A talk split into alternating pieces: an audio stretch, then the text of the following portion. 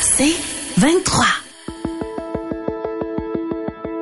Nouvelle technologie, univers numérique et innovation. Voici une tasse de tech avec Alain McKenna et Pascal Forget. Et bonjour tout le monde, bienvenue à une nouvelle euh, émission d'une tasse de tech. Alain McKenna ici avec Pascal Forget. Salut Pascal. Bonjour Monsieur McKenna. Comment ça va en cette fin, euh, fin mars, début avril? Je sais que le printemps s'en vient et je sais aussi, parce qu'on va en parler tantôt, d'au moins une actu qui, à mon avis, flirte dangereusement avec le genre de nouvelles dont on entend beaucoup parler le 1er avril. Exactement ce que je me disais. ça soulève des inquiétudes, mais euh, nous, c'est vrai, nous sommes là et nous sommes toujours là, en fait, pour euh, parler techno. On va parler d'assurance, de technologie d'assurance. On va parler... Euh, moi, j'ai tout un plus gros téléphone que moi. Ton téléphone est plus gros que le mien. Euh, moi, j'ai l'iPhone SE parce que c'est intéressant. Oui, toi, effectivement, un nouvel appareil qui m'apparaît extrêmement séduisant du côté d'Android, le OnePlus 10 Pro. Euh, on, va on va comparer, on va en parler en tout cas plus tard. Euh, beaucoup d'actualités, grosse semaine. Euh, je ne sais pas si tu veux présenter nos commanditaires tandis que nous préparons notre actualité de la semaine. Tout à fait. Microsoft et TELUS comme gros joueurs techno qui sont nos partenaires pour la saison et aussi la machine à café Jura E8 entièrement automatique qui transforme du café en grains ou moulu en délicieuse boisson caféinée ou pas de votre choix. Euh, l'affichage est magnifique avec un écran qui permet de choisir ses boissons. On a un ajustement précis des quantités de lait, d'eau et de café. Un filtre intelligent d'ailleurs, j'en ai commandé pour le remplacer pour éviter l'accumulation de tartre. Euh, le nettoyage est super facile pour nettoyer la machine. Une fois de temps en temps, on nous demande d'insérer une petite capsule dans le mécanisme. Je l'ai fait hier. Ça travaille tout seul. La machine devient propre, propre, propre. Et puis, on a même une petite chute à l'arrière pour mettre du café moulu pour peut-être son petit déca de l'après-midi ou du café en poudre un peu différent de son café en grain habituel. Jura 8, Edica, leur distributeur, leur salle de montre, elle est magnifique. Mhm, c'est très vrai. J'ai, euh, on va parler bientôt d'un truc. Euh, j'ai vu ça. Écoute, je suis encore un petit peu sous le choc et je vous le dis en avant-première parce qu'on va en parler avec les jeunes Microsoft. C'est, c'est, là-dessus que j'ai allumé. On va parler d'intelligence artificielle et d'éthique bientôt. Euh, parce que c'était, il y a eu bon, on en a parlé ici à l'émission d'intelligence artificielle euh, et il y a beaucoup de recherches qui se fait du côté médical en ce moment pour améliorer la recherche d'antibiotiques plus puissants ou de médicaments plus ciblés. Mais cette recherche-là, mais exactement ce qui se fait en recherche de ce côté-là, c'est exactement la même chose qui se fait comme genre de recherche pour des euh, armes chimiques, des armes biologiques du côté de l'armement. Donc il y a beaucoup de on va avoir des conversations sérieuses dans les prochaines semaines. Euh, mais on le sait parce que, bon, tu sais, l'économie et tout le reste, ça se numérise de plus en plus. Puis d'ailleurs, j'en parlais cette semaine de ça. C'est un autre enjeu qu'on a au Canada, à l'Internet. Euh.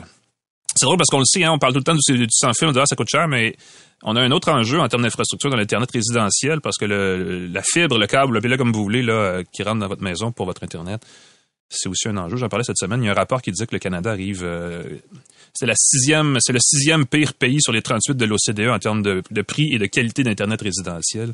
Euh, il commence à avoir des choses sérieuses à discuter de ce côté-là aussi. Je ne sais pas, il faudra reparler euh, éventuellement avec des gens. J'aimerais ça. Je sais que quand j'ai vu ton article, quand j'ai vu ton article dans le Devoir, j'étais super un peu découragé. Le Canada cancre d'Internet et c'est déprimant de savoir que, tu sais, si on payait cher, mais qu'on avait un service hors norme, ça serait pas si mal. On se dit, OK, on paye cher, mais on a un très... Non, non, on paye cher et on n'a pas la plus grande vitesse des pays euh, qu'on n'associe pas nécessairement à des pays hautement technologiques, ont des meilleures connexions Internet plus rapides et moins chères que les nôtres. Donc, j'ai beaucoup hâte. J'espère qu'on va pouvoir en reparler avec quelqu'un euh, dans les prochaines semaines. Alors, effectivement, faire la lumière. Il y a aussi un autre article dans le Devoir qui a attiré mon attention sur les géants du web qui seraient bientôt forcés de financer les petits médias canadiens.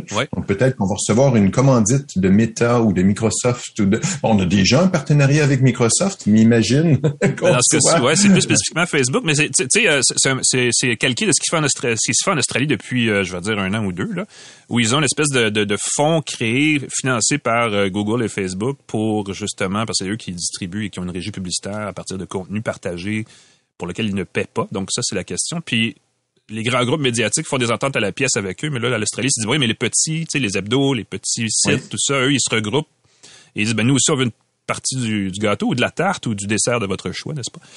Euh, et là, c'est ce que le Canada veut faire, semble-t-il. Ça, ça aussi, c'est une autre conversation, parce qu'il y a le projet de loi C11 ou C10, je pense qu'il a changé de numéro, mais sur la question du rôle des, des GAFA dans l'industrie médiatique canadienne qui est en train d'être débattu. Fait que ça va être lourd. Euh, beaucoup d'actualités à venir.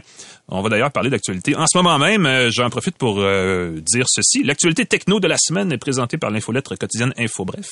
Toute l'actualité de la journée sans flafla directement dans votre boîte de courriel deux fois par jour. Allez sur infobref.com. Ils viennent de franchir le seuil des 7000 abonnés parce que c'est une infolettre. Wow! Et ils sont, ils font du très bon. Écoute, je, je, ils sont en train de se tailler une belle place dans le, le, la médiasphère, n'est-ce pas? Parce qu'on entend bien parler d'eux, euh, les jeunes infos. Bref, euh, allez, si ça vous intéresse, allez voir ça. Euh, je parlais de poisson d'avril tantôt parce que quand j'ai vu cette nouvelle-là, Pascal, ça m'a un peu fait penser au fait que les fausses nouvelles sont à la mode le 1er avril. Mais là, je sais pas, parce qu'il y a beaucoup de photos, il y a beaucoup d'informations, mais on peut pas mettre la main là-dessus. Les, les écouteurs Dyson Zone, parle-nous de ça un peu. Oui, des écouteurs sans fil. La compagnie Dyson, on sait, fait des aspirateurs, elle fait des séchoirs à cheveux, elle fait aussi, elle a même eu un projet de voiture électrique Exact. à un moment. Exact. On a failli euh, voir ça. Ça aussi, on pensait que c'est un poisson d'avril. Tout ça était des designs assez particuliers, ce qui est déjà la, la signature de Dyson. là. Exactement. Donc, euh, Dyson se lance maintenant dans les écouteurs sans fil à annulation de bruit qui filtrent l'air. Là, c'est là que le poisson d'avril, je me dis, OK, il y a une blague là-dedans, il y a quelque chose, là, ça va faire des C'est blagues. une espèce de gros Écoutez, masque sommes- qui est comme un casque de vélo Exactement. de montagne. Là. Je trouve que ça ressemble à un, un mix entre le look de Bane dans euh, Oui, Batman, dans Batman, ben l'espèce oui. de masque, Mhm. et euh, Ant-Man, l'espèce de visière avec un truc devant la bouche. C'est un peu l'inverse des masques de hockey qui protègent le haut du visage. Celui-ci, comme on dirait, cache le bas du visage. C'est un respirateur, en fait. C'est pour faut respirer dedans, donc c'est devant la bouche, littéralement. Exactement, sauf que je comprends qu'il est ouvert, ce masque-là. Il pousse de l'air dans le visage, sur la bouche et le nez, et on s'assure que c'est conçu pour un usage extérieur. Donc, même si on a des vents euh, en diagonale, Mhm. le flux d'air purifié va continuer d'approcher notre visage et notre bouche, euh, notre nez et notre bouche. Euh, J'ai été surpris parce qu'on dit qu'il y aurait des filtres électrostatiques qui filtrent 99% des particules avec des filtres au charbon activés pour absorber la pollution. Il y a deux moteurs qui sont taxés, euh, qui sont près des écouteurs qui vont purifier l'air, pousser l'air filtré euh, sur le nez et la bouche. Donc, c'est conçu pour l'extérieur, conçu pour euh, utiliser toute la journée. Ce que je constate dans les informations de Dyson, c'est que c'est axé sur la pollution. Donc, On c'est pas axé virus. Sur les virus. J'ai pas vu de mention que ça protégeait de la COVID, par exemple, que- ce qui serait quelque chose d'extrêmement apprécié en ce moment. Les germophobes, Ouais. euh, ça va peut-être aider les gens qui ont des allergies, mais ça n'aidera pas probablement les gens qui ont des problèmes de qui, qui craignent les virus. C'est pas vendu comme ça en tout cas. Le design, évidemment, c'est celui de Dyson. C'est pas un poisson d'avril. Euh, il y a beaucoup de, comme je te dis, d'informations qui me semblent crédibles. Et nous ne sommes pas le, le 1er avril. On y est encore le 31 mars. La nouvelle a été diffusée hier, le 30 mars. Donc, j'imagine que ça se peut. Ouais. Euh, ça se pose sur la tête comme une selle. Donc, sur une selle d'un cheval et pas comme un arceau sur les, comme les écouteurs traditionnels pour Mhm. balancer le poids euh, des filtres. J'imagine que ça peut être un petit peu plus lourd que les écouteurs conventionnels. Euh, donc, on veut avoir en plus de ça, comme c'est des écouteurs, un son pur, Ouh. un son avec une annulation de bruit active et passive, donc de l'air pur, du son pur. Euh, ils vont être offerts à partir de l'automne 2022. Je n'ai pas vu d'informations officielles sur le prix de ces écouteurs annulation de bruit de Dyson, mais on sait que Dyson, ce sont des produits qui sont C'est euh, rarement plus abordable. Mhm. c'est rarement abordable. Donc, on parlait de prix autour de 800 dollars américains, peut-être 1000 dollars canadiens pour des écouteurs annulation de bruit. C'est un petit peu plus cher que des écouteurs d'Apple. Petite affaire de rien du tout, effectivement. Un peu sont plus aussi- et ça filtre l'air. Ouais, effectivement. Ça va être intéressant de voir, premièrement, si c'est une blague, deuxièmement, si ça vient effectivement marcher. J'ai demandé aux gens de Dyson Canada si, euh, si on pouvait les utiliser en dessous de l'eau, hein, n'est-ce pas, en référence au poisson d'avril, et on ne m'a pas répondu. Oh! Moi, je leur ai demandé si c'était un poisson d'avril aussi. Pas eu de réponse Ah, non plus. Alors, si on a une déception, écoutez, si vous écoutez ça à partir du 1er avril, peut-être que vous allez savoir que c'était une blague. J'ai un bon feeling. Ça me semble euh, une bonne idée de Dyson de faire comme ça. Puis, il y a déjà des écouteurs, des, des produits qui filtrent l'air similaires qui sont vendus en Asie pour Oui. contrer la pollution depuis un moment. Donc, Dyson qui se mettent sur ce marché-là, ce serait logique. C'est pas Donc, impossible. C'est pas inimaginable, effectivement. J'y crois. Ouais. On va, on va y aller comme ça, j'y crois. Parlant de choses inimaginables, iMovie sur Windows 11. C'est- Juste dire cette phrase-là, ça pouf, mon cerveau éclate. Euh, Il y a beaucoup de gens qui achètent un Mac parce que iMovie existe. Et il y a beaucoup de gens qui aiment beaucoup iMovie aussi sur l'iPhone et sur l'iPad parce que c'est une application d'édition et de montage vidéo grand public super simple qui coûte dans le pire des cas 10 Donc c'est vraiment comme un outil pour les gens et on le sait en 2022 on est sur Instagram, sur TikTok, sur les réseaux sociaux et on fait de la vidéo de, de mariage, de, de fête, de célébration, de vacances, peu importe. Et ça, ça permet, pouf, de créer une petite vidéo rapide avec deux, trois clips qu'on met ensemble. On met euh, une, trame sonore, une petite musique et, c'est parti. On exporte. Ça se fait très bien.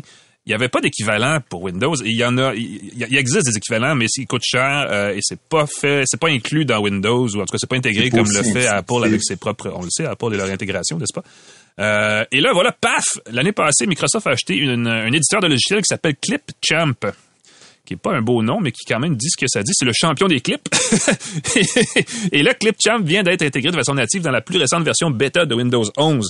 Donc, si j'ai résumé ce que je viens de dire en une phrase, ça veut dire qu'il y a un nouveau logiciel d'édition vidéo qui s'en vient probablement dans Windows 11 bientôt, qui va être en partie gratuit et qui va être un concurrent pour Windows de ce iMovie pour Mac. Donc, c'est quand même assez intéressant de ce côté-là.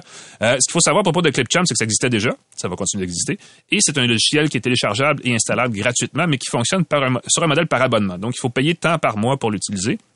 Et jusqu'à maintenant, c'était 9 dollars par mois en version de base pour exporter des vidéos en HD, donc en haut de 720p. Euh, donc, la seule façon qu'on avait de l'utiliser gratuitement, c'est si on voulait sortir une, vidéo en 480p, qui est la résolution de la télé d'il y a 25 ans, pour vous dire à quel point c'était... évidemment, les gens, il y a personne qui voulait utiliser ça à cause de cette, cette limite-là. Et là, ce qui vient d'être changé cette semaine, c'est qu'on a, dans la version gratuite, revu cette, euh, ces paramètres, ces réglages d'exportation-là pour qu'on puisse créer des vidéos en 1080p gratuitement. Là, on a quelque chose d'intéressant. Là, je suis en train de l'installer sur mon ordinateur en ce moment. J'ai Windows 11 version bêta. Ça semble très, très jeune comme application. Vidéo en format carré présentée dans la vignette. Moi, juste ça, ça m'irrite. Moi, un format carré pour une vidéo, c'est un peu moins pire que le format vertical. Je mm-hmm. trouve vertical, vidéo à la verticale, je trouve ça inconcevable. Mais là, qu'on me montre une vidéo en carré, comme, euh, écoute, j'installe. On, on, essaie de le faire, je trouve ça, mais ça semble très chouette. Je l'installe ici, ça travaille, ça me demande mon identifiant dans mon ordinateur. Et euh, écoute, oui, ça a l'air super sympathique. C'est, euh, ben, ça ressemble pas mal à iMovie dans l'interface, donc j'imagine que c'est une façon intéressante d'ajouter ça dans, Windows. Ça va être intéressant de suivre effectivement comment ça va, euh, comment ça va évoluer évidemment, parce que je ne sais pas à quel point c'est un outil, mais c'est sûr que c'est un plus d'avoir ça intégré déjà dans, ton, dans ton, ta suite d'applications de, quand tu achètes un nouvel ordinateur. Et ça manquait euh, aux appareils Windows. Donc, à suivre, évidemment, on va avoir plus d'informations quand cette version-là de Windows 11 va être euh, officielle. Euh, mais pour l'instant, c'est ça, c'est en version bêta. De toute façon, il y a possible pour ceux, il possibilité pour les gens qui s'intéressent d'aller dans le, ce qu'on appelle le Insider Program de Windows pour avoir les versions. Euh, ça, ça, va dans les réglages de, de son ordinateur, c'est pas très compliqué. De, Microsoft. Et puis on nous pousse les versions. Je suis sur le programme bêta, c'est très très chouette. J'ai déjà le release. Euh,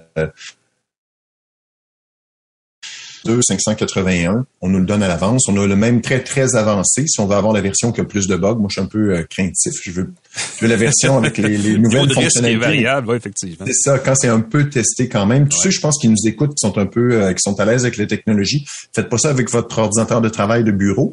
Mais si c'est un ordinateur personnel, vous êtes un peu cowboy, vous voulez les nouvelles fonctionnalités à l'avance, le mode d'évaluation est vraiment, vraiment très chouette. Voilà. Parle-nous de Meta, euh, Pascal, parce que là, il y a des nouvelles euh, d'industrie canadienne. De... Et c'est le fun parce que là, Messenger va avoir un petit côté canadien, WhatsApp va avoir un petit côté canadien, et peut-être que même le métavers va avoir un plus gros côté canadien grâce à cette annonce qui a été faite cette semaine. Oui, j'aime beaucoup ça parce que métavers, euh, méta, j'allais dire métavers, non, méta tout court. un peu, ouais. Mhm anciennement Facebook, a annoncé la création d'un nouveau centre canadien d'ingénierie euh, qui va être situé à Toronto.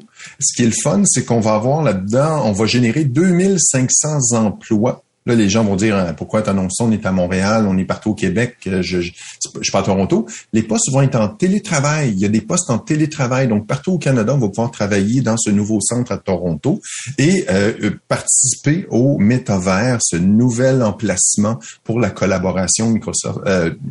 Meta met énormément d'argent là-dessus.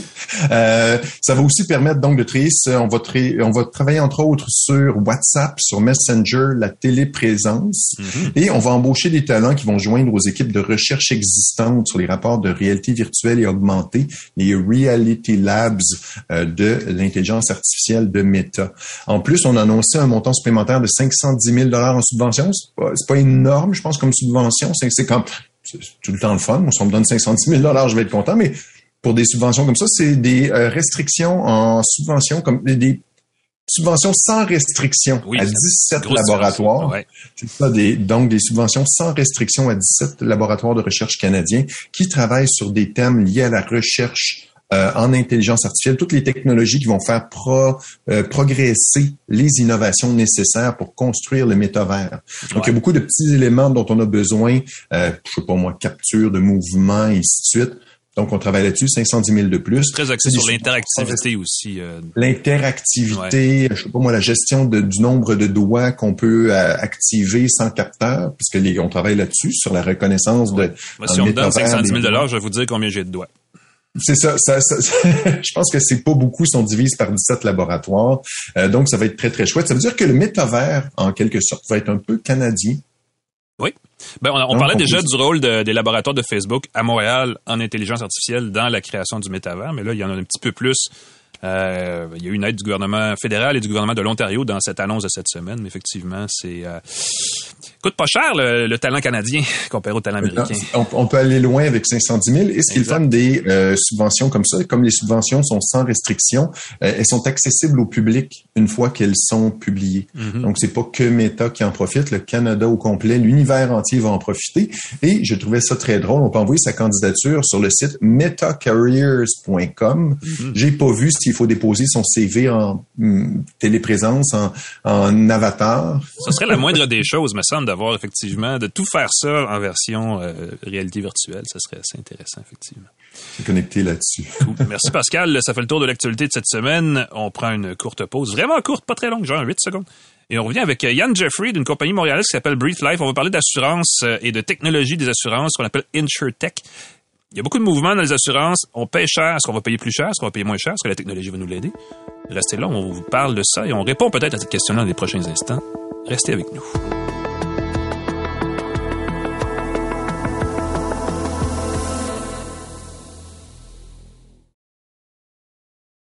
De retour à Une tasse de tech avec Alain Mekena et Pascal Forget. Et bienvenue à nouveau à une tasse de tech, euh, l'émission où on parle de techno de plein de façons différentes. Parce que tu sais, on dit techno puis tu penses tout de suite gadget, mais non, il s'en passe des affaires dans les technos. Et euh, on a d'ailleurs pour le prouver un invité de marque cette semaine qui, juste avant que tu présentes le segment, Pascal, je vais le dire, c'est notre premier, c'est la première invité qu'on réinvite à l'émission. Pas qu'on n'aime pas nos autres invités, mais c'est signe que ce sont des choses importantes dont on va parler dans le prochain segment. Alors Pascal, s'il te plaît, présente-nous donc ce segment en question. Le podcast Une tasse de tech est une présentation de Microsoft, TELUS, Jura et l'entrevue de la semaine est une présentation de GoDaddy, godaddy.ca qui offre un moyen facile de créer un site web personnalisé et professionnel pour votre entreprise. Vous voulez un site web, vous avez envie d'un site web, vous voulez concevoir un site web, godaddy.ca, ils ont tout pour vous. Merci Ma Pascal. meilleure voix d'annonceur. c'est excellent. Euh, c'est drôle parce d'habitude, pendant ce temps-là, j'accueille notre invité, mais on l'avait déjà avec nous, donc euh, on va tout de suite euh, passer aux choses sérieuses avec Yann Jeffrey, qui est fondateur et chef de la direction de Breathe Life. Breathe Life, c'est une start-up euh, qui a été créée, et, et- et tu vas me corriger Yann, c'est sûr, il y a, je vais dire, trois ans environ, et qui se spécialise dans le secteur de l'assurance, des technologies de l'assurance qu'on appelle avec le mot anglophone InsurTech euh, qui vient d'être acquise par une compagnie américaine qui s'appelle SE2 pour euh, se donner comme un deuxième élan dans la croissance de ses affaires. Euh, Yann, bonjour et bienvenue. Re-bienvenue à une tasse de tech. Salut, content d'être ici. ben écoute, on est content de t'avoir. Explique-nous un peu ce que vous faites chez Breathe Life et, et qu'est-ce qui s'en vient là maintenant que vous faites partie d'un plus grand groupe d'assureurs américains. Super. Ben en fait, euh, je te corrigerai peut-être, Alain. On a commencé en janvier 2018, donc c'est quatre ans. Ah, 2022, Euh, exactement. Ben, bien vu. On, on dirait que ça fait juste euh, trois ans, mais ça fait quatre ans. Euh, puis c'est ça. Donc nous, ce qu'on a bâti, c'est une plateforme SaaS euh, white label qu'on vend à des compagnies d'assurance, qui permet aux compagnies d'assurance de vendre des produits d'assurance vie euh, de façon digitale, 100%, donc plus de papier. Imaginez-vous, il y a encore du papier dans, dans la vente d'assurance vie. Donc, on, on, on livre cette plateforme-là aux compagnies d'assurance qui, eux, donnent euh, notre outil à la disposition des conseillers financiers qui permet aux conseillers financiers de vendre des produits de façon euh, très, très moderne, euh, de, la façon qu'on s'attend à, à tout acheter. Et euh, la compagnie d'assurance euh, peut aussi permettre aux consommateurs d'acheter euh, de façon self-serve, donc ils peuvent acheter de chez eux euh, sur leur téléphone mobile en pyjama à 10 heures le soir s'ils ont envie. Mhm. Euh, puis c'est une plateforme qui, qui est disponible euh, partout en Amérique du Nord. Puis on a, on a, euh, des clients aux États-Unis et au Canada. Ça permet de, ça coupe les intermédiaires un peu. Est-ce que ça permet de faire baisser le prix des assurances? Parce qu'il me semble que les gens disent toujours que ça coûte cher, ces affaires-là. Mm-hmm. Ben en fait, euh, peut-être à long terme, ça pourrait le faire. En ce moment, là, dans l'industrie de l'assurance vie, il y a énormément de d'erreurs dans le processus de vente, right? Parce que c'est beaucoup euh, un processus papier. Mm-hmm. Puis là, souvent, c'est la, la combinaison, ça soit un papier, puis il y a quelqu'un qui tape l'information ou qui, qui le faxe, imagine-toi donc, ou qui le scanne. il y a beaucoup de, d'intervention humaine dans le processus, tandis qu'avec un système comme le nôtre, euh, il n'y a, pas de place à l'erreur parce que le conseiller financier ou le consommateur peut pas acheter le produit d'assurance à moins que toute l'information soit rentrée en bonne et due forme. Mm. Donc, on élimine 100% des erreurs dans le processus. Fait que ça pourrait avoir un effet, oui, sur les prix d'assurance vie euh, à, plus long terme. C'est vrai que le secteur de l'assurance, c'est une vieille industrie, hein, puis euh, ça, fait partie de ce qu'on appelait l'insurtech, ce qu'on vient de dire il y a deux phrases, de plus grand mouvement des technologies financières qui sont les fintech, qui sont euh, qui visent à moderniser beaucoup tout ce qui touche aux finances au sens très large, et l'assurance fait un peu partie. Parce qu'on dit toujours FNI quand on parle de ces choses-là, finance et assurance. Euh, et là, effectivement, on a vu depuis deux ans euh, un mouvement vers, évidemment, le numérique dans plein de secteurs, mais on a vu un peu ce, mouvement-là au niveau des assureurs plus spécifiquement, parce qu'on a vu beaucoup de publicité dans ce sens-là. Euh, c'est le début d'une grande transformation, j'imagine. Qu'est-ce qui... Vous, ce que vous offrez, c'est une façon d'un peu, justement, de numériser ce, secteur-là. Est-ce que c'est que c'est juste le début ou est-ce que c'est vraiment c'est ça qui est ça ou on va voir d'autres innovations dans ce créneau-là? Ben, en fait, c'est quand même le début. Tu sais, si on pense au mouvement qui s'est passé 15-20 ans dans, le monde bancaire. Nous, on est comme au, début de cette transformation-là dans le monde de l'assurance. Si on recule euh, peut-être euh, il y a cinq ans, ce qu'on a vu beaucoup, là, c'est, les compagnies euh, comme Sonnet, Guidewire, des compagnies qui ont offert des services directement aux consommateurs en, enlevant l'assureur du mix, mm-hmm. en, enlevant les intermédiaires. Ouais, c'est ça. Fait que ça, ça fait peut-être un cinq ans là, que ça, ça bouge beaucoup. Euh, il y a beaucoup de compagnies aux États-Unis qui, qui le font. Puis là où nous, on, on, se présente, nous, on est plus un, un facilitateur, ou je dirais en anglais un enabler, mm-hmm. right? Donc, on, on compétitionne pas directement avec les compagnies d'assurance. On leur permet à eux d'offrir euh, le type d'expérience que ces, ces autres compagnies-là font directement aux consommateurs, mais de façon à comme un ami à l'industrie. On les aide à, livrer le genre d'expérience euh, que les consommateurs attendent à avoir. Fait que cette catégorie-là d'enablers, il y en a beaucoup moins des modernes. Il y en a des, vieilles compagnies qui sont là depuis 15-20 ans, euh, 30 ans même, puis c'est des expériences euh, épouvantables. Fait que dans, mettons, la nouvelle génération d'enablers, il n'y en a pas tant. Puis c'est une grosse, grosse, grosse opportunité parce que, comme vous le savez, les compagnies d'assurance, ils ont ils ont énormément de capital. Donc, euh, c'est pour ça que nous, on est allé dans ce domaine-là. Ils ont un capital financier, peut-être un moins grand capital de sympathie auprès des, consommateurs. peut-être. Euh, peut pour vous spécifiquement, là, chez Breathe Life, cette euh, transaction-là, cette acquisition-là, ça va vous permettre de... Vous, vous demeurez à Montréal, mais ça vous permet aussi de prendre un nouvel élan. Qu'est-ce qui s'en vient pour vous à court, moyen terme? Ben en fait, c'est peut-être un, petit peu d'histoire sur comment ça s'est passé. Tout ça, nous, on était en, en levée de fonds à la fin de l'année passée, puis euh, pendant qu'on faisait ça, on a commencé à avoir, euh, je m'excuse, j'étais en anglais, là, mais du inbound, des compagnies qui, qui rôdaient autour de nous autres, qui, qui avaient vu qu'est-ce qu'on faisait, puis qui voulaient peut-être nous acheter. On a décidé d'écouter le marché un peu, voir euh, qu'est-ce qui, qu'est-ce que les, ces compagnies-là avaient à nous dire. puis on était vraiment à une position où est-ce qu'on lève du capital et on continue à bâtir notre business de façon indépendante, ou on se joint à une compagnie qui a la même vision que nous, qui va nous permettre potentiellement d'atteindre nos objectifs plus rapidement. Puis c'est le parcours qu'on a choisi. Euh, dans SE2, on a rencontré un partenaire qui, qui voyait le futur de l'assurance, euh, spécifiquement l'assurance vie, de la même façon que nous. Euh, ils ont investi beaucoup de capital dans notre business à travers l'acquisition. Ils veulent bâtir l'équipe à Montréal. Ils veulent faire de Montréal un, un tech hub pour leur compagnie. Eux sont déjà 1700 employés. Ils veulent engager beaucoup à Montréal. Puis pour moi, personnellement, là, Ian, c'était vraiment quelque chose d'important pour moi. Je l'ai pas, je l'ai pas, euh, j'allais pas euh, parler avec une compagnie qui voulait pas investir dans Montréal. Qui a liquidé, ouais. Mm-hmm. Ouais, exactement. C'est super positif. On est déjà 55 à Montréal à peu près. On est 65 au total. Puis ils veulent euh, grandir l'équipe ici. Déjà, on, parle de, de, de, magasiner un nouveau bureau pour être capable de faciliter plus de gens au bureau et tout ça. Fait que c'est vraiment positif pour notre entreprise, c'est positif pour les gens dans l'entreprise, c'est positif aussi pour pour l'écosystème à Montréal. C'est vraiment une bonne nouvelle. Dire, pourtant, votre bureau, il a l'air pas mal chouette, là, ce qu'on voit derrière toi. je suis un peu gêné. Ouais, je suis dans le bureau en ce moment, oui. euh, t'as touché un truc, t'as dit un truc euh, qui, qui va me faire rebondir dans une autre, dans une autre direction un peu. Euh, il y a des gens qui sont mis à rôder autour de votre entreprise, des entreprises que je présume étaient étrangères. on a eu cette conversation-là, une tasse de tech, il y a un petit bout de temps avec, euh, dans un autre, dans un autre, autre créneau des technos où on parle beaucoup de, il y a beaucoup de capital pour les startups, pour démarrer, pour amorcer, pour préamorcer même. La série A l'air assez facile à obtenir auprès des investisseurs plus, euh, soit des institutions ou des, des, privés, mais il manque un peu cette espèce de coup de pouce pour un deuxième élan, ce qui ouvre la porte à beaucoup d'entreprises étrangères qui viennent beaucoup acheter ce qui se lance ici comme entreprise. Est-ce que tu as un peu cette impression-là de ton côté? Est-ce que tu vois, est-ce que, est-ce que par exemple, avoir eu un plus meilleur accès à du capital de deuxième, je sais pas comment on dit ça, là, je sais pas, tu es rendu dans la croissance de ton entreprise, mais cette espèce de deuxième élan, est-ce que, est-ce que, que ça aurait facilité? Est-ce que ça, vous serez encore une entreprise indépendante aujourd'hui? Ben, en fait, euh, je je suis pas vraiment d'accord avec avec ce, cette, euh, ce sentiment-là. Euh, comme comme je disais dans la, il y a quelques secondes, là, mm-hmm. on avait on avait un term sheet, donc on avait des investisseurs qui étaient prêts à investir, puis ces investisseurs-là, c'était des investisseurs canadiens. Je pense qu'ultimement, tu sais, euh, il y a beaucoup beaucoup de capital en ce moment dans le marché, que ce soit au niveau du pre-seed, du seed, du, de la série A, la série B. Moi, je pense que je pense pas que c'est un problème réel. Puis il y a beaucoup d'investisseurs maintenant aux États-Unis qui euh, qui regardent spécifiquement à investir dans des compagnies qui ne sont pas américaines. Parce qu'il y a beaucoup d'affaires qui se passent à travers le monde, puis il y en a que ça fait partie de leur, thèse d'investissement. Fait que si, euh, si l'entrepreneur a un, bon produit, une bonne vision, euh, les bons métriques, je pense qu'il y a du capital en masse dans le marché.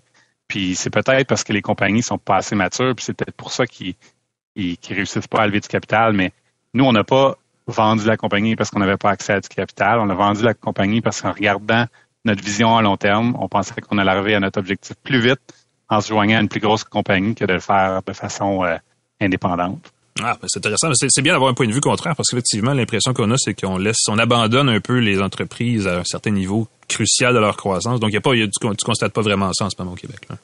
Non, moi je le je le vois pas. Il y a beaucoup beaucoup de capital dans le marché en ce moment. Ouais.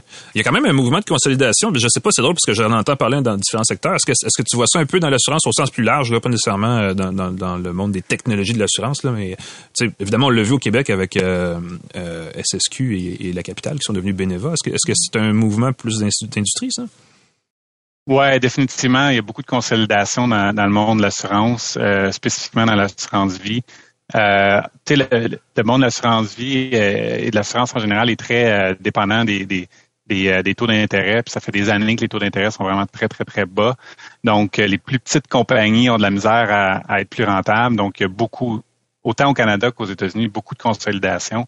ça fait des, des, très grandes entreprises. C'est la j'ai, évidemment, j'ai pas du tout tous les détails de, de, ce qui s'est passé avec SSQ puis la capitale, mais mm-hmm en se joignant ensemble, ça devient une méga grosse compagnie d'assurance. Beneva, c'est immense. C'est dans les, dans les top 5 euh, au Canada maintenant. Fait que, c'est c'est pas un petit joueur, là, c'est vraiment un gros joueur, puis on le voit partout au Québec, là, on les voit les, les annonces, ils font une très bonne job. Fait que c'est définitivement, par contre, une réalité de, de notre industrie. Là. Il y a beaucoup de consolidation, mais nous, notre, notre euh, notre choix de joindre à SE2 a, vraiment rien à voir avec cette consolidation. Ben, c'est souvent consolidation, c'est une occasion de faire le fameux anglicisme, la disruption, de la perturbation, en tout cas d'un peu de casser les, les, les, modèles établis. Est-ce que pour vous c'est une occasion, c'est une, occasion en anglais, encore une fois un anglicisme, une opportunité pour euh, faire avancer un peu votre technologie? Ben c'est sûr que euh, plus il y a de consolidation, moins il y a de clients potentiels pour nous. Mm-hmm. Fait que je le vois peut-être plus comme un comme un défi que qu'un positif. Par contre, euh, plus la compagnie elle est grande, plus ils ont de budget également. Donc, euh, c'est comme, euh, comme, comme deux euh, two sides of, the coin, comme pour utiliser des expressions anglophones. Euh, mais, mais, reste à voir. C'est pas quelque chose qui, qui est nouveau des, des dernières cinq années. Ça fait quand même longtemps que ça se passe dans l'industrie de l'assurance. C'est intéressant. donc là, vous êtes tu disais 55 à Montréal, 65 au total. Euh, est-ce que vous êtes en mode embauche? Est-ce que, est-ce que les gens qui rêvent de travailler dans l'assurance et qui savent pas trop, j'imagine que vous devez être un, employeur de choix, il me semble. J'aurais, j'aurais le réflexe de penser ça. Est-ce que j'ai raison? Ben, en fait, euh, je peux te donner une idée là, de la croissance. Là. On était on était 30 au mois d'octobre, on est euh, on a doublé ça c'est c'est en quelques mois, on a doublé la, grosse grosseur de l'équipe, c'est ça. Puis en plus des 65 qui sont sont employés temps plein. On a 35 euh, consultants temps, temps plein euh, sur le côté également. Là, fait qu'on est comme 100 personnes qui travaillent sur le produit. Fait que oui, on est en mode embauche. Euh, on a beaucoup de travail à faire. puis on a besoin de grandir l'équipe. Puis idéalement, comme je disais tantôt, autant nous que SE2, on veut grandir l'équipe au Canada. Moi particulièrement, Montréal, parce que j'ai Montréal tatoué sur le cœur. Ça fait ça fait longtemps que je vous l'ai dit, c'est une des raisons pourquoi j'ai commencé Founder Fuel il y a, il y a une dizaine d'années déjà. Là. Mm-hmm. Euh, pour moi, Montréal, c'est ça reste euh, une place très importante, puis je vais essayer de contribuer à, son essor économique autant que je peux. On va suivre ça avec intérêt. Ça fait longtemps d'ailleurs. Je pense que quand tu étais arrivé dans Thunder Fuel, on avait fait une entrevue ensemble. C'était une des premières fois qu'on on se parlait. Ça fait quand même assez longtemps, comme quoi que personne n'a rajeuni. Mais c'est une autre, une autre histoire. c'est une autre conversation. J'avais pas de, j'avais pas de blanc dans la barbe. Moi non plus.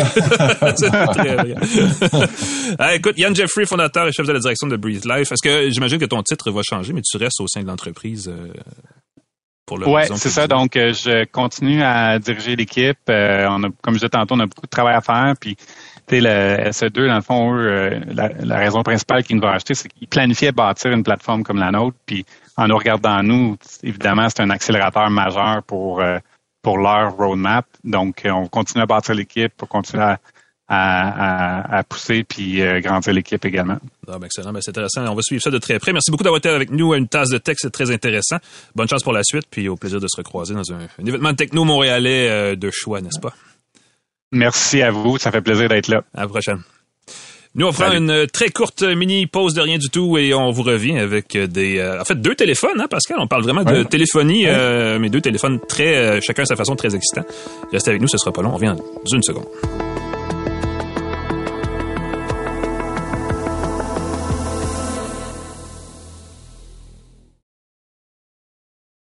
De retour à Une tasse de tech avec Alain Mekena et Pascal Forget. Et re-bienvenue à Une tasse de tech, troisième et dernier segment de l'épisode de la semaine. C'est rare qu'on parle d'assurance, hein? Fallait quand même le mentionner. Il y a plein, de, trucs autour de ça. C'est une start-up montréalaise qui était spécialisée dans le secteur de l'assurance. Puis de juste, de ça en soi, c'est spécial. Puis tu vois, on parle beaucoup de l'acquisition par des sociétés étrangères. Puis dans ce cas-ci, c'est quand même une bonne nouvelle parce que ça leur permet de propulser leur croissance dans un créneau euh, qui a besoin d'être euh, révolutionné, l'assurance, comme bien d'autres. Euh, des palettes de fax, tu sais, comme dans le secteur de la santé, il y a des fax encore, puis c'est ahurissant que ce soit encore un truc.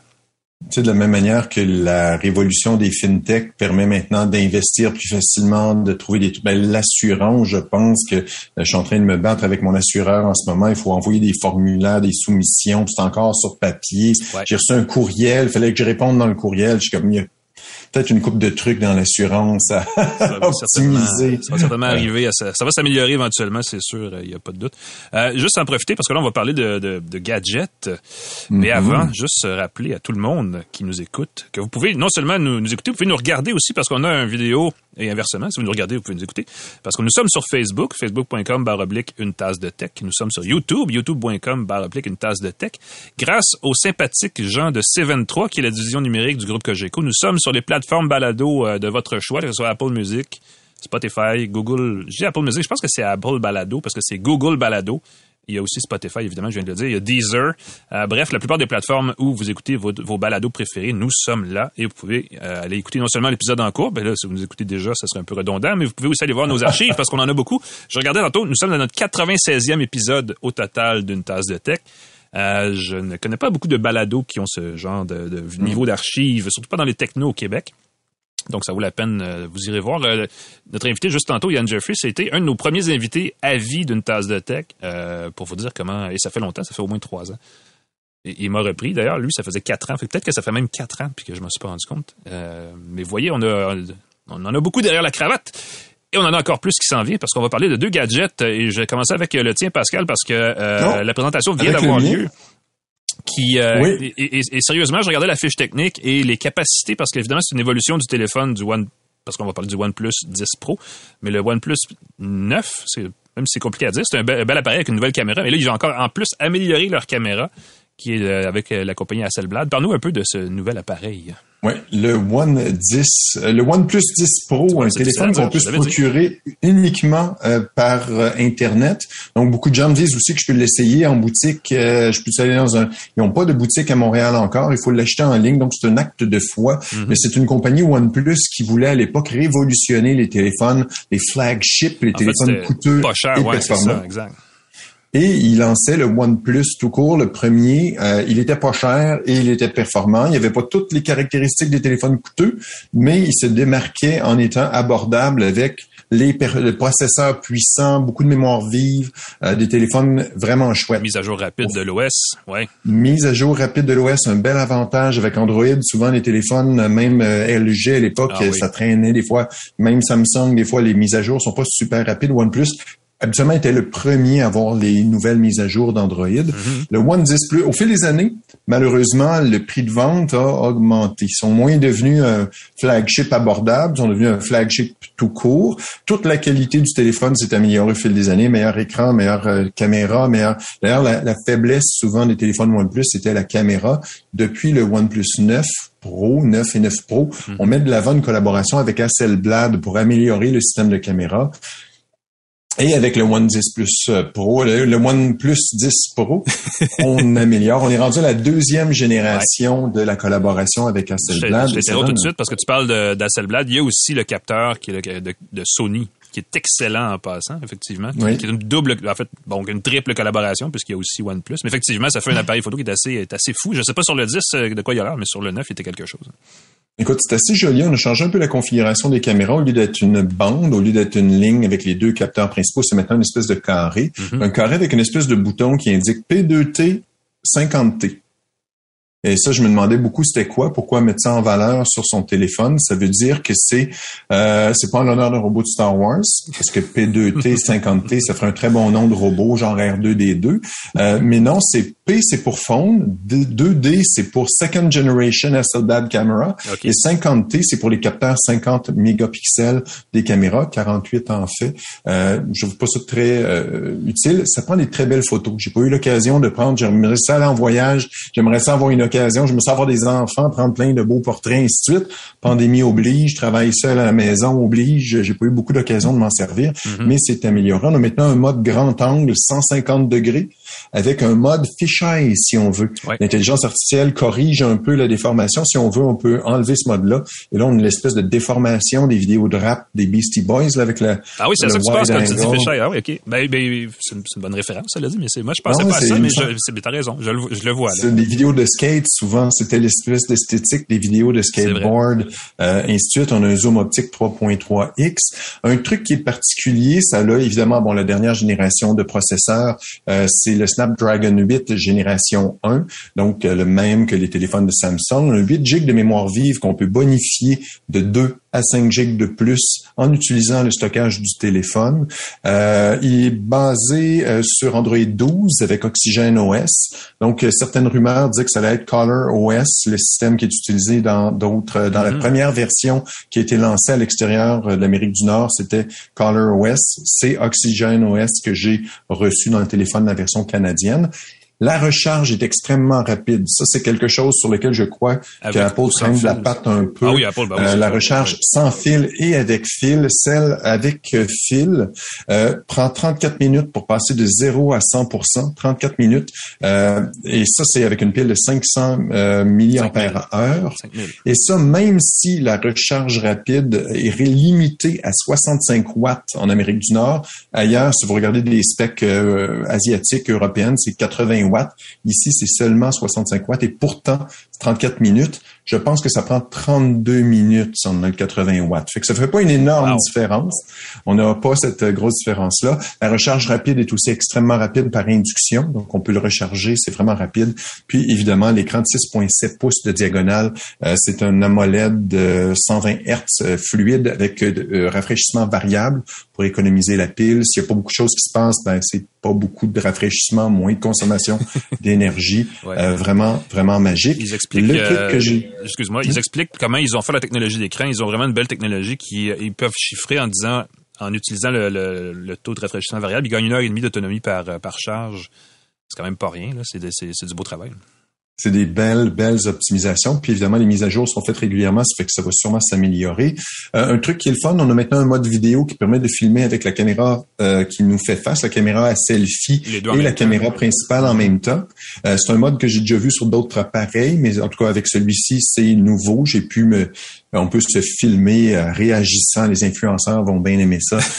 wow, oh my God, ah, des faces de, de mm-hmm. réaction qui marchent beaucoup sur les réseaux sociaux.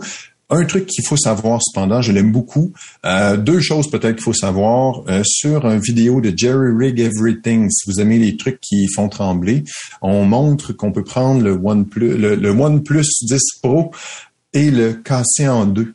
Euh, très facilement. Le joint où il y a la pile et le bloc de caméra et les boutons sont dans la même partie. Donc, il y a une partie fragile du téléphone. Une faiblesse.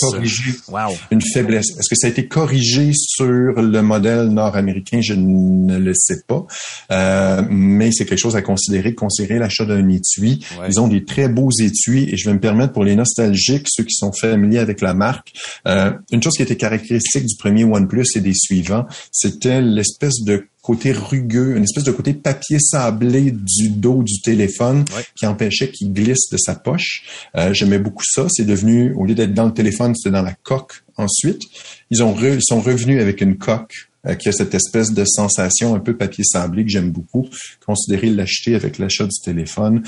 Le téléphone, deuxième chose à savoir, il n'est plus, comme je l'ai mentionné en intro, c'est plus un téléphone abordable.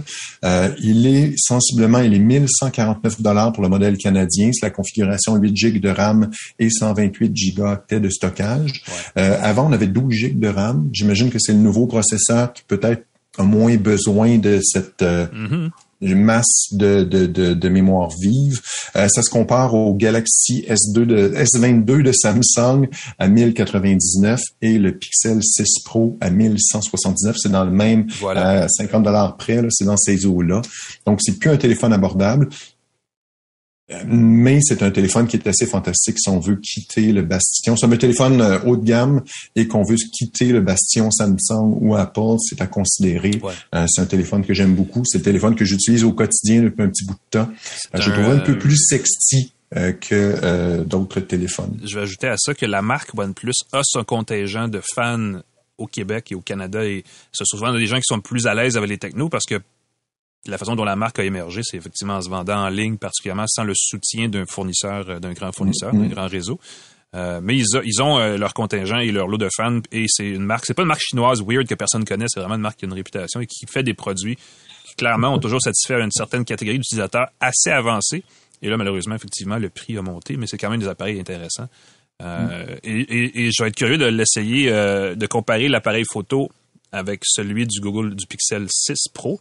Euh, et peut-être accessoirement celui du S22 qui m'a un peu déçu, mais effectivement, ça, ça, joue fort dans la photo là en ce moment et dans la vidéo, en fait, je devrais dire, sur les téléphones. Euh, oui, on, on, est tellement maintenant dans la photo computationnelle, la photo informatisée. c'est plus le capteur, tu sais, c'est vraiment, mais le traitement de la photo maintenant travaille plus que le Le, le, le, logiciel. Mais là, maintenant, ils ont amélioré les capteurs, ils ont amélioré le traitement de photo et il y a aussi un mode euh, pour ceux qui veulent travailler en RAW on peut filmer en RAW et ils ont un mode qui permet de gérer un milliard de couleurs, euh, 12 bits, je crois. Je, je oui, ils enregistrent en 12 bits plutôt qu'en 8 bits. Et ils ont aussi une, ils utilisent le, spectre de couleurs P3 là, qui est dans l'industrie. Entre les gens qui savent savent. Exactement. Ceux qui savent ça, ouais, c'est le mode RAW qui va permettre de prendre des très très belles photos et de les traiter à ta façon sans avoir le filtre euh, que les gens se rendent pas compte. C'est des gens que certains reprochent maintenant aux appareils euh, Galaxy S22, on veut tellement te donner la belle photo avec l'intelligence artificielle puis le traitement de la photo que tu n'as pas ce que tu veux nécessairement parce que c'est ce que donc si on a le mode RAW, ça permet de compenser cette cette option là. Donc le One le OnePlus 10 Pro, on va le dire correctement une fois au moins, euh, très chouette option pour les fans de la marque. C'est pas une révolution, c'est une belle évolution mm-hmm. et puis j'ai hâte de prendre d'avoir une occasion de prendre des très belles photos avec avec le nouveau mode euh, ah, grand angle. Ça va être à suivre. Merci Pascal, on va suivre. On, en reparlera parce que de toute façon, j'ai le S22 Ultra dont je voulais parler aussi. Euh, parce qu'il y a ce fameux euh, ce fameux appareil photo, je pense qu'il y a cinq objectifs, c'est rendu une, une drôle de bébite, là, mais on en reparlera, on, on, comparera nos notes sans doute. avant d'en arriver là, on va parler d'appareils plus abordables et, c'est quand même étonnant. J'ai euh, dans la main l'antithèse peut-être du OnePlus 10, le iPhone SE d'Apple qui euh, évidemment, j'ai pas besoin de, de, de réexpliquer qu'il y a des plus et des moins flagrants sur cet appareil-là, mais il, il, a été mm-hmm. lancé par Apple la semaine dernière, ou il y a peut-être une dizaine de jours, euh, comme un appareil d'entrée de gamme à 579 dollars au Canada, euh, qui euh, pas besoin de non plus d'être euh, mystérieux. On le voit tout de suite au premier coup d'œil. Ça reprend le design du iPhone quoi 6, 7, 8, je sais pas trop, mais parlons du 8 parce que c'est vraiment le point le comparable. donc il y a cette espèce de petit affichage de 4,7 pouces de diagonale. Il y a aussi la touche d'accueil au bas, donc sur sa bande noire avec le fameux capteur d'empreinte mm-hmm. Touch ID, qui dans le département du capteur d'empreinte est excellent. Il y a juste le défaut de ne pas être intégré à l'affichage et donc de limiter un peu l'espace où on peut avoir des pixels, euh, qui est souvent le truc qui est adopté par pas mal tout le monde du côté d'Android en ce moment. Euh, y compris le OnePlus 10 Pro. Tu vois? Euh, et ça s'est raffiné parce qu'on a maintenant deux ou trois générations de ces capteurs-là qui euh, maintenant s'est rendu assez précis aussi. Donc on peut mettre le pouce à peu près à la bonne place et ça, ça marche plutôt bien, pas mal souvent du premier coup. c'est une phrase compliquée, là, mais pour ça pour dire que ça doit marcher dans à peu près 90% des cas.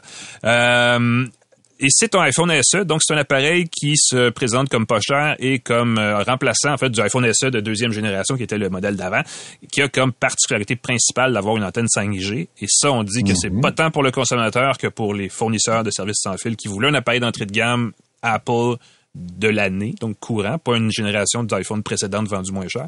On veut vendre le 5G aux consommateurs. et on veut pousser la 5G. Et là, et c'est là où on peut avoir une belle conversation sur est-ce qu'on a vraiment besoin, quand on achète un, téléphone comme celui-là, d'avoir une antenne 5G. Et je vais vous dire tout de suite, non, euh, parce que ça va vous coûter plus cher, parce que y a la vidéo va être, tu sais, tout s'optimise sur le réseau pour vous offrir la meilleure qualité possible de ce que vous faites en ligne. Et la 5G, comme c'est plus large, va vous donner plus de, pixels, plus de, de, bits, disons, si on veut, même d'octets. En tout cas, dites ça comme vous voulez, pour un affichage de 4,7 pouces qui a peut-être pas besoin d'une vidéo 4K, on se comprend.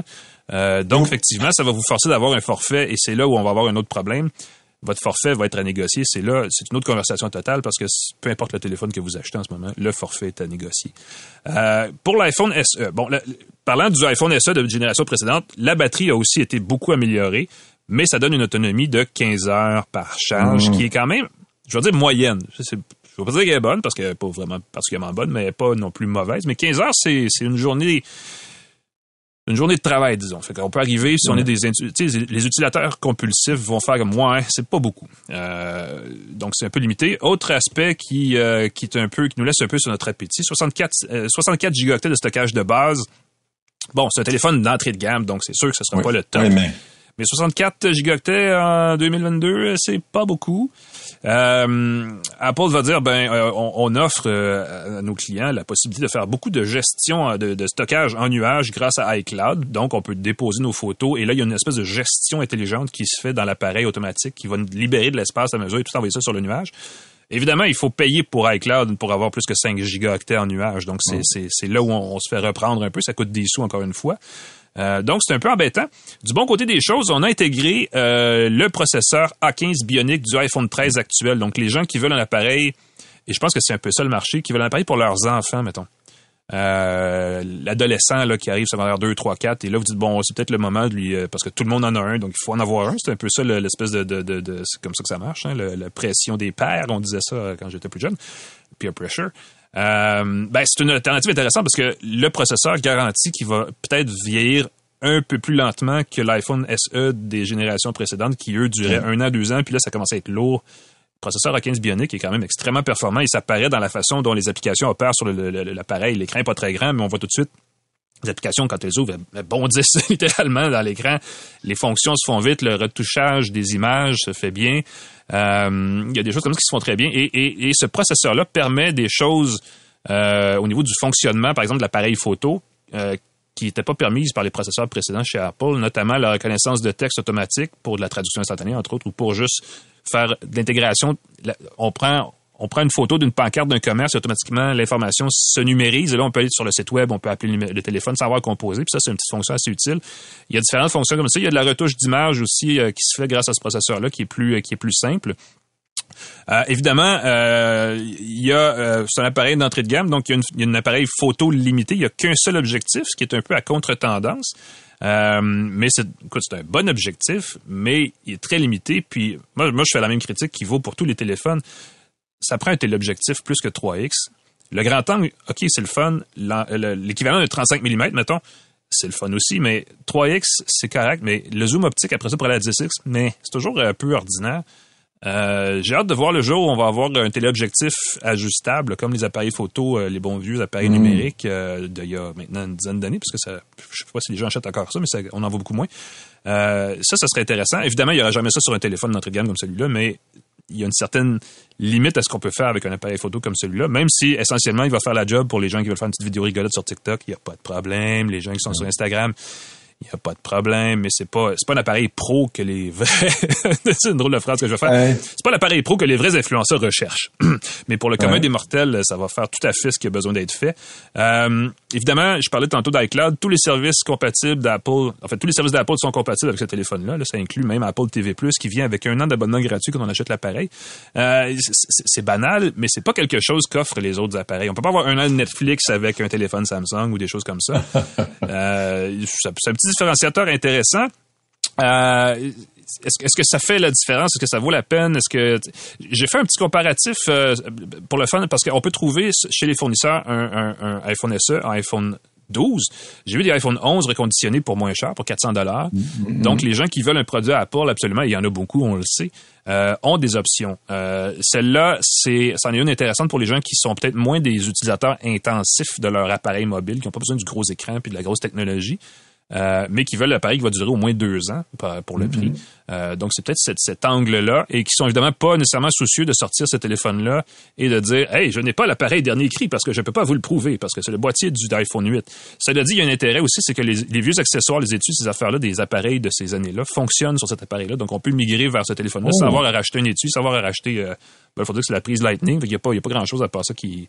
Mais tu sais, les gens qui ont acheté l'espèce de bidule pour mettre un autre objectif ou des choses comme ça, il y a différentes, tu sais, les, euh, il y a beaucoup d'enceintes Bluetooth là euh, qui sont peut-être pas nécessairement Bluetooth mais qui ont l'espèce de Power Lightning tout ça puis qui sont configurés avec un format plus petit pour le téléphone. Ben ce téléphone là marche avec ça il y a la recharge euh, de mémoire, il y a la recharge sans fil, mais il n'y a pas le, le, MagSafe, si je me rappelle bien. Ou alors, il n'y a pas du tout la recharge sans fil. Là, j'ai vraiment un blanc. C'est un peu embêtant, mais j'aurais aimé ça pour vous le dire et faire mon smart. Mais là, j'ai clairement... J'ai ça, de, mémoire, il n'y a pas le MagSafe. Mais c'est sûr qu'il n'y a pas le euh, MagSafe. Il n'y a pas l'espèce de dément rond sur lequel on bloupe. Puis, euh, j'ai pas le souvenir, euh, parce que l'iPhone 8 avait le, le, recharge sans fil, mais l'iPhone SE ne l'avait pas. Euh, c'est plus simple de le brancher de toute façon parce que c'est jamais le plus euh, la recherche sans fil la plus avancée le, mm-hmm. chez, Apple, c'est pas leur truc principal. Euh, et bon, ben vous savez évidemment, il existe des appareils à quoi que j'ai fait le tour des catalogues des fournisseurs, puis des appareils Android à 500 dollars, il y en a pas des tonnes non plus. Hein. Il reste essentiellement mm-hmm. un ou deux vieux Motorola. Mm-hmm. Donc ça reste quand même assez assez assez limité de ce côté-là. Donc c'est une offre. Écoute, pour le prix, Surtout que les fournisseurs vont l'amortir sur 24 mois à un prix qui revient moins cher que la plupart des autres téléphones dans le catalogue. C'est pas un mauvais choix ça reste un écosystème, là, Apple, donc il faut vivre avec ça. Mais sinon, euh, je veux dire, il n'y a pas grand-chose de méchant à dire par rapport à ça, si on mm. accepte le fait que c'est pas le gros écran des plus gros iPhones, des iPhones plus récents. Mais moi, j'aime mm. bien la silhouette euh, arrondie, euh, le boîtier en verre, tout ça. C'est question de design, question de goût, mais sérieusement, pour les enfants, pas de problème. J'achèterai pas ce téléphone-là pour moi parce que je suis un utilisateur très très pas compulsif, mais au contraire très, très régulier et très fréquent de mon téléphone pour plein d'autres affaires que juste regarder mes messages. Euh, mais effectivement, c'est un téléphone d'entrée de gamme et considérez-le comme tel parce que ce sera pas, c'est pas ça va pas révolutionner votre utilisation du téléphone un téléphone euh, d'entrée de gamme avec le processeur d'aujourd'hui. Ça, je trouve c'est un avantage incroyable. Puis, je dirais qu'il y a des gens qui aiment un petit téléphone. Il y a des gens qui recherchent encore un petit téléphone. Du côté Android, je, de mémoire, je, cherche là un téléphone qui est de moins de 6 pouces de diagonale. Le, le OnePlus 10 Pro fait 6,9 pouces de diagonale. Euh, à côté de ça, le, iPhone SE dernière génération est tout petit, tout petit. L'écran est minuscule. Je le vois, je, je te vois tenir le téléphone dans ta main, je suis mm-hmm. comme, wow, c'est petit. Ouais, mais c'est vrai, t'as raison. Puis euh, ça se compare avec l'iPhone 13 Bini aussi, qui est, qui est quand même 980 dollars. Oui, c'est vrai. Euh, c'est vrai. Qui a un format physiquement pas tellement plus gros ou pas tellement plus petit, à peu près similaire, mais effectivement, il y a plus d'écran parce que l'écran est mur à mur, euh, mais il est beaucoup plus cher. donc c'est un iPhone 13 à moitié à la moitié du coût. Sauf qu'il n'y a pas la caméra, puis il y a évidemment beaucoup de compromis, mais effectivement, c'est une, c'est pas une mauvaise option, mais c'est une option qui a quand même sa niche, disons-le comme ça. Ah, puis je vais le dire parce que je viens d'y penser. Ça ici, là, c'est la petite bordure. Je, pointe avec mes doigts sur le, boîtier, le cadre autour des deux écrans. C'est de l'aluminium, mesdames, messieurs, qui est recyclé. Et s'il n'est pas recyclé, il provient en bonne partie du Saguenay, de la belle région de, Saguenay, mais il me semble que c'est plus proche du lac Saint-Jean, en tout cas, c'est à vous de voir dans ce coin-là où est-ce que vous vous situez, mais qui est, euh, qui est en fait le fruit d'un produit qui, euh, ça l'est pas encore, mais ça va le devenir, là, c'est produit par une compagnie au Québec de, à partir de sources renouvelables. C'est un, un, aluminium sans émission de carbone. Euh, J'enlève de l'équation toute la, la, cueillette de la bauxite, qui est la partie de la, la, première partie de la création de l'aluminium. Mais l'aluminium, euh, ultimement, va être euh, québécois dans l'iPhone SE. Donc, si jamais vous avez des petites fibres répatriatives, une petite fleur, fleur de lys, comme on fabrique pas vraiment de téléphone au Québec, c'est le plus proche qu'on a. Elisis. La compagnie s'appelle Elisis. En fait, c'est une, une co-entreprise de Rio Tinto et de Alcoa, je crois et du gouvernement Voilà. Je cherchais le nom, moi aussi. Ah, J'ai cherché dans mes notes rapido. Merci, Alain. Alors voilà, ça fait le tour pour cette semaine. Euh, merci, Pascal, euh, aussi. Euh, écoute, d'avoir été avec nous et d'avoir présenté un téléphone dont je suis déjà jaloux instantanément. Il est très chouette. Ben oui. Écoute, on va pas, on va, c'est la fin pour cette semaine, n'est-ce pas? On va confirmer peut-être si on va avoir un épisode la semaine prochaine ou pas. Oh, je le souhaite. Parce que je serai au Alain, je le souhaite parce que tu auras une belle surprise pour nous. Sinon, on va revenir J'en glisse un peu trop. Sinon, tu vas revenir avec des belles choses à nous raconter, mais ce serait le fun que tu nous les racontes de là-bas. Ben, écoute, on va essayer. On l'a fait de Barcelone euh, il y a trois semaines, et là, je vais être au Vietnam pour aller voir euh, comment se, se, se, se, crée une industrie automobile électrique de, tout, de, de, zéro, en fait, parce que le Vietnam en avait pas vraiment. Et là, ils ont... t'as pas le choix qu'on le fasse, là. Ben, tu sais que j'ai une balado auto ici chez C23, ça tient la route, et c'est sûr qu'on l'a fait là-bas, l'émission. Euh, et je vais essayer d'arranger ça, parce que nous, on a un volet vidéo qu'on n'a pas chez Ça tient la route. Alors, je vais essayer de bricoler comme on a fait au Barcelone. Puis si ça fonctionne, on va se revoir la semaine prochaine et, s'écouter aussi ou s'entendre. Sinon, ben, on prendra une pause, une semaine de pause et on se reverra la semaine d'après. Mais entre-temps, allez écouter nos archives si vous voulez, si vous voulez pas trop vous ennuyer de nous. Dites bonjour nos partenaires. Ben oui. Nos partenaires, Microsoft TELUS, Jura, GoDaddy.ca, de l'excellent café, de l'excellent web, de l'excellent réseau euh, C23 qui diffuse notre partenaire partout dans le groupe Cogeco, partout au Québec. Bonjour aux gens qui écoutent les stations du groupe Cogeco. Euh, Claude Hébert à la mise en onde, merci beaucoup. Alain McKenna, je te remercie. On peut te lire dans le devoir un peu partout sur les réseaux sociaux. à la semaine prochaine. À la semaine prochaine tout le monde. Salut Pascal, merci beaucoup. Et on se revoit ou on se réécoute euh, prochainement. Je ne sais pas encore quand, c'est le mystère, mais on va bientôt à une tasse de texte. Salut tout le monde.